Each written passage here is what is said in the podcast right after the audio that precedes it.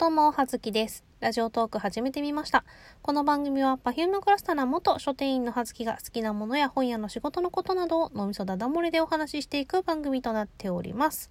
というわけで、えーと、本日は、今日ね、新しい仕事、えーと、4月1日に契約書書きに行った新しい、えーお仕事先の初日でございました。朝のね、9時半から4時半までかな、とりあえず1日目働いてきたんですけど、あの、疲れた。なんかね、慣れない仕事。まあ、あの、販売系なんですけど、ね、慣れないお仕事で、あとね、前から思ってたんですけど、そのお店がね、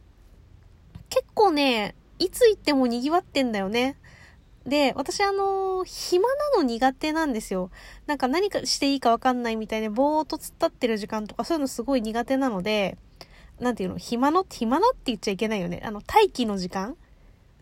なんか特に何ができるわけでもない待機の時間っていうのがすごい苦手なんですね。な、何かしてたい、多動症かな？何かしていたい人なんですよ。まあそれ片付けでも掃除でも何でもいいんで、なんかこう、手を動かしていたいタイプのね、人間なんですよ。なんで、そういう意味では、まあ慣れたら、なんかね、もういくらでもやることがある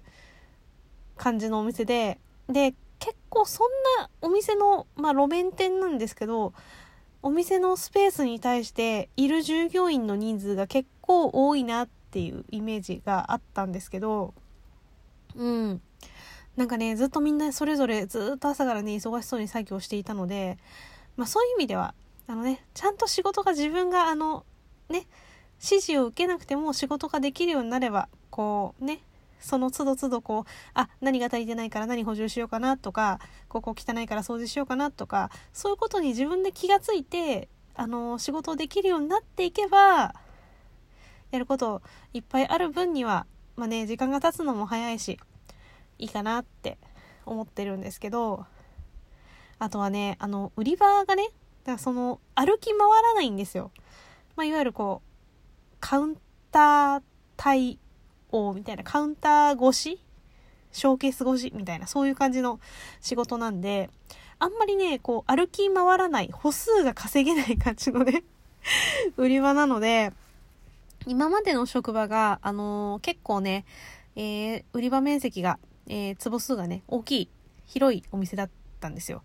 なんで、まあ、万歩計的なもので、まあ、大まかに言うと、まあ、大体、1万歩ぐらいは歩いてたんです。1日ね。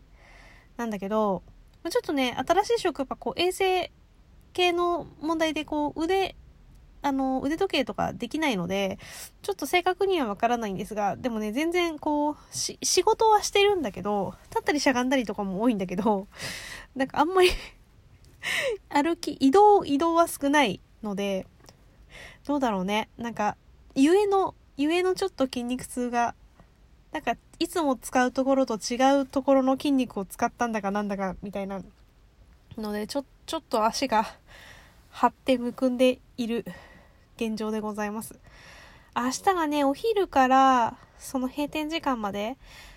なんですけど、どうでしょう。ね。あのーなんとなく、こう、自分はね、もうちょっと、物を丁寧に扱った方がいいなって 思いましたね。あの、割と繊細なお品物を扱うお仕事なのになってしまった。よくよく考えればそうなんですけど、だったので、まあね、本だってそうなんですよ。まあ、紙ですし、あと、へこんじゃったり折れちゃったりとかね、汚れちゃったりしやすいものなので、あれなんですけど、こう、やっぱりね、こう、商品が手に馴染むまで、慣れるまで、うん、がね、結構、こう、どう、どう相対していいか、どう接していいかわからないっていうのがね、慣れるまで結構気を使って神経を使う感じかなと思いますね。うん。で、なんか明日土曜日出勤なんですけど、なんか今月のシフトは他は全部平日月から金曜日まで出勤で、土日休みだったので、土日がお休みなので、皆さんのキャスト館に行けたりとかできそうな気がしますね。するんだけどさ、なんかうちの夫がね、今日、あの、4月入って、えー出勤、まあね、その、例のあれの影響で、まあ、うちホテルの中のレストランなんですけど、夫の職場がね。まあ、あれの影響で、まあ、休業したりとかするっていうことになりまして、4月から。で、ゆえの、なんかね、15日までの間の出勤が、あと3日しかない みたいな今日行って、明日から3連休で、行って、また3連休で、みたいな、そんなシフトだったって言って、えー どうしようやっぱね、お、お、給料は、まあ、最低限は保証されるので、あれな、まあ収入はね、あの、月額的にはもう残業代とかつかないし、そういう意味での、まあ収入自体はもうもちろんね、あの、減ることは減りますけど、ね、こう、ずっと夫が家にいる。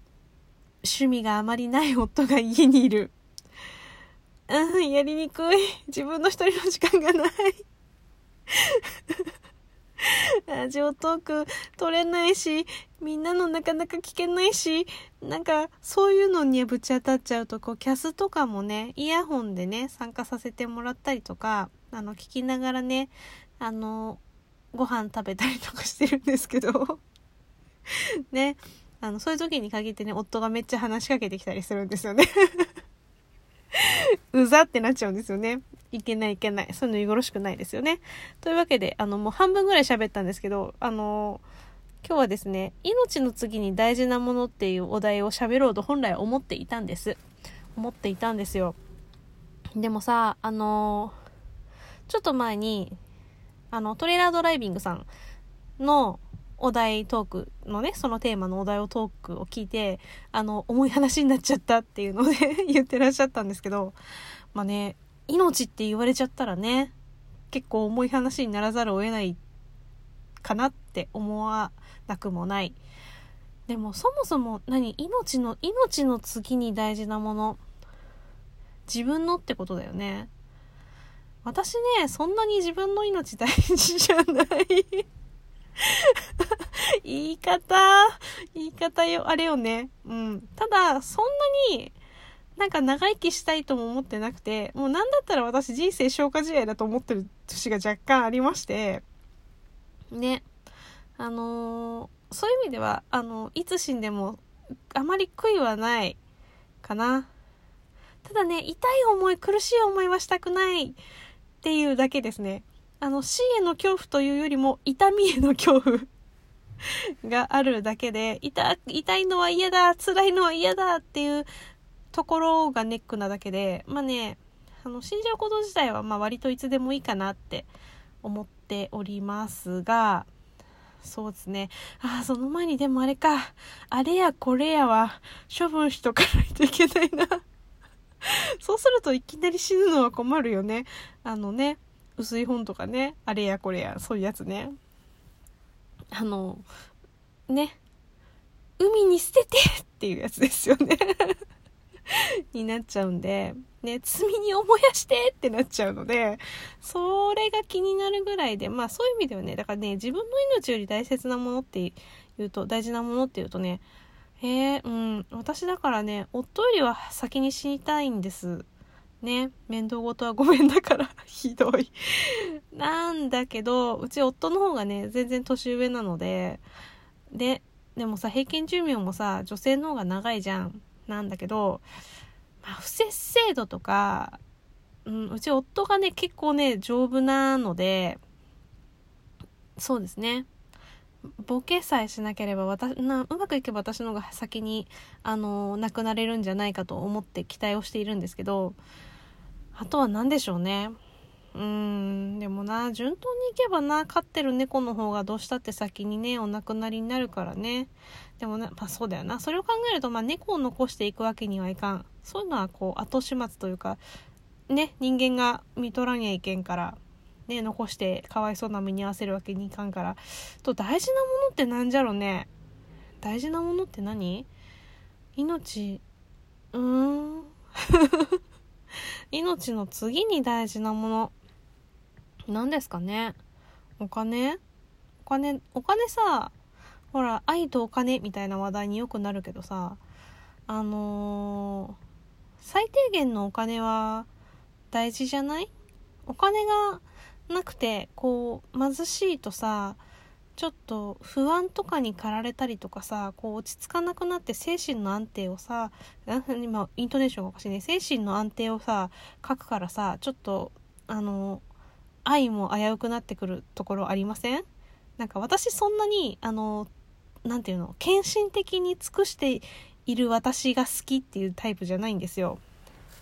なのでまあね結果結果何のかんの言ってこうやってあげちゃいがちにはなるんですけどこうね